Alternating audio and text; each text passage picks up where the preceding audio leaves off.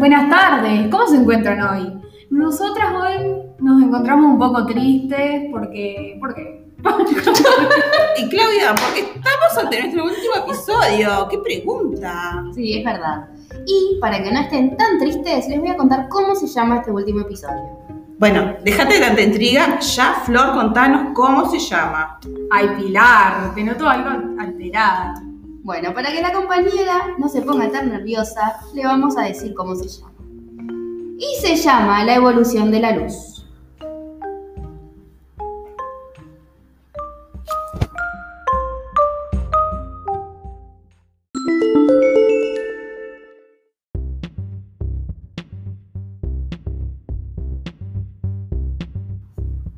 Esta gran aventura científica va a ser presentada por Florencia, Pilar y Claudia. Pero no me digas Florencia, decime Flor. Ay, vos sabés que a mí tampoco me gusta que me digan Claudia. Odio, odio que me digan.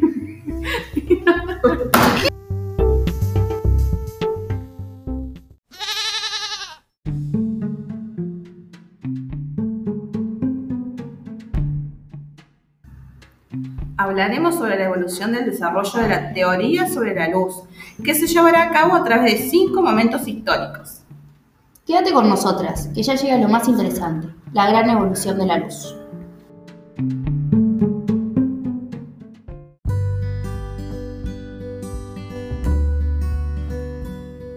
¿Sabían que el estudio de la luz comenzó en la prehistoria? Años posteriores, Isaac Newton hizo algún descubrimiento.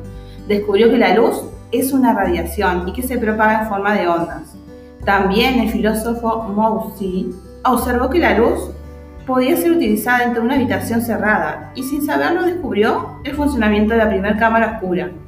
Hace 3.000 13.700 millones de años, Galileo Galilei, con un lente de un telescopio, fue el primero en descubrir el cosmos. Ah, mira. ¿Y qué, qué descubrió? Logró observar imágenes de cuerpos a millones de kilómetros de distancia.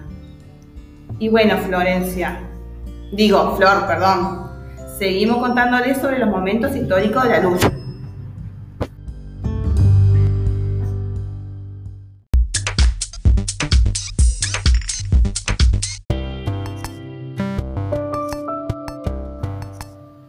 Por otro lado, tenemos el descubrimiento de la luz infrarroja, en el año 1800 por William Herschel, que habla sobre la temperatura de los colores y además descubrió que la luz roja tiene más color que otras. Luego están las ondas, las ondas de luz que se propagan en el vacío y según su longitud determinan el color.